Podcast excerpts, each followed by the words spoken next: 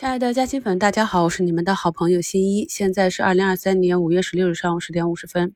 经过昨天的大涨，那么今天的下跌目前是三千多家，跌停仍然是有三十八家。我们在四月初市场仍然处于一个亢奋的状态的时候，就在两期的一周展望里面跟大家讲了个股和板块调整的周期和幅度，为的就是在短期涨幅比较大的个股冲高的时候，朋友们能够有一个主动的减仓兑现的这样一个机会。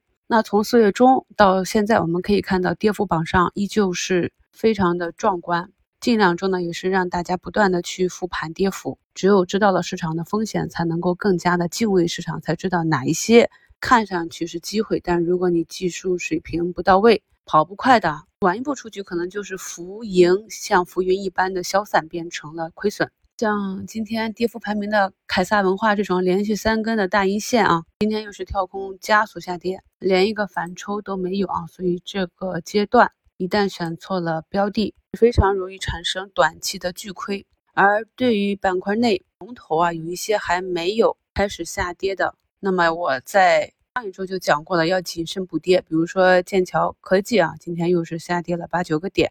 板块上涨的时候是前排的领涨，后排的跟涨或者补涨。那么在下跌的时候也是存在补跌这个概念的。通常都是啊，这个板块内的几个梯队啊都跌的差不多了，先跌到位的先反弹，后下跌的也补跌完成了，才有机会开展新的一波行情。所以在近期啊，不管你是兑现没做好，还是抄底抄早的，自己啊再去复盘看一下，怎样能够优化自己的操作体系。今天呢这个底部的医美医药是有分化的，医药这里呢，恒瑞医药是一个向上跳空的缺口，目前是涨幅四个多点，一个领涨啊。昨天大涨的康龙这些啊，就是一个平盘附近。医美呢也是继续震荡啊，寻底和筑底，大家自己看一下图形就行了。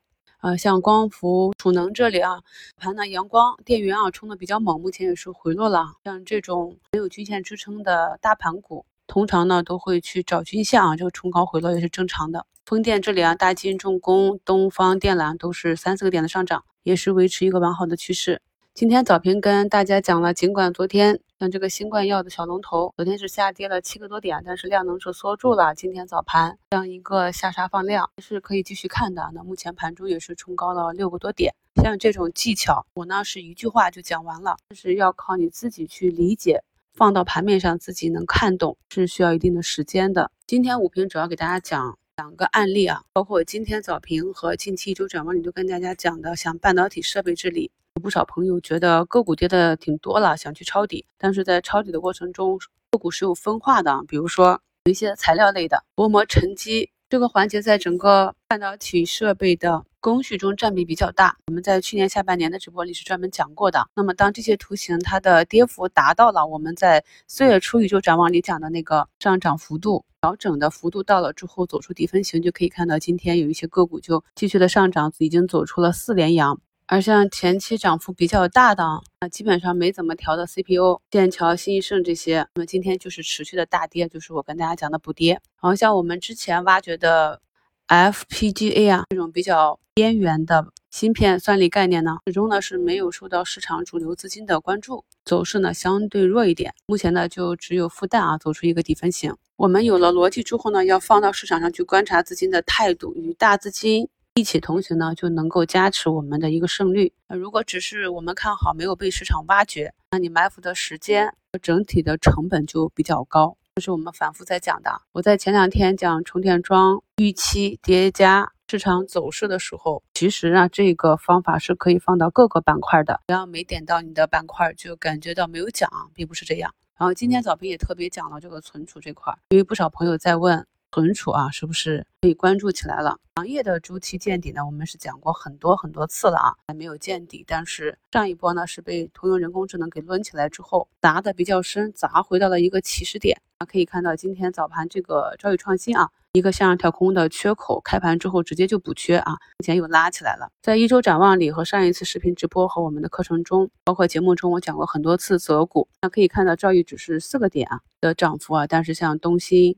江波龙这些就已经有十几个点涨幅了啊，这个就是我跟大家讲的弹性标。在今年这种结构化行情里面，你选对了板块之后，在板块内呢再选对了这个弹性比较好的整个的资质是受大资金喜欢的。那么整体的收益呢，就是阿尔法个股的阿尔法行情加行业的贝塔行情，就会有更好的收益。今天节目简介中呢贴了三张图，两个案例啊，跟大家讲一下我是如何去布局的。那就第一个呢是今天我开仓的一个分时的存储，那目前呢也是有八个点的涨幅了，大家可以观察一下我在分时的这个介入点啊。那么第二张图呢就是它 K 线图，可以看到它从底部已经走出了三根阳线啊，然后出现一个向上调控的缺口，这个是非常典型的，符合我们高胜率买点的。所以在过去啊漫长的调整过程中，只看不动啊，这就是。不见兔子不撒鹰的一个方法。那图三呢，是我在周一啊，同样的思路去介入的一个啊，出现底分型出眼睛啊，冲高的冲高回落的这样一个案例。然后昨天是进行了一个滚动啊，但是没有关系啊，还有底仓。这就是我在二零二一年六月给大家做的视频课程，如何去滚动建仓啊，在底部打好仓位之后啊，出现这样一个大阳线，进行一部分减仓的话，浮盈就已经二十多个点了。就成为了一个安全仓，后期呢就可以沿着趋势去操作。我们新米团的课程内容比较多啊，新加入新米团的朋友抓紧时间去补一下二零二一年的基础课和二零二二年的高阶课。之后呢，我们主要就是讲的行业分析。有了这样的基础之后，再听节目，再看图啊，特别是我们一周展望里讲的每周的情况，能够更好的理解把握市场上的机会，回避风险了。早评跟大家讲了，今天呢指数呢是看多的啊。祝大家交易顺利，我们下午收评再聊。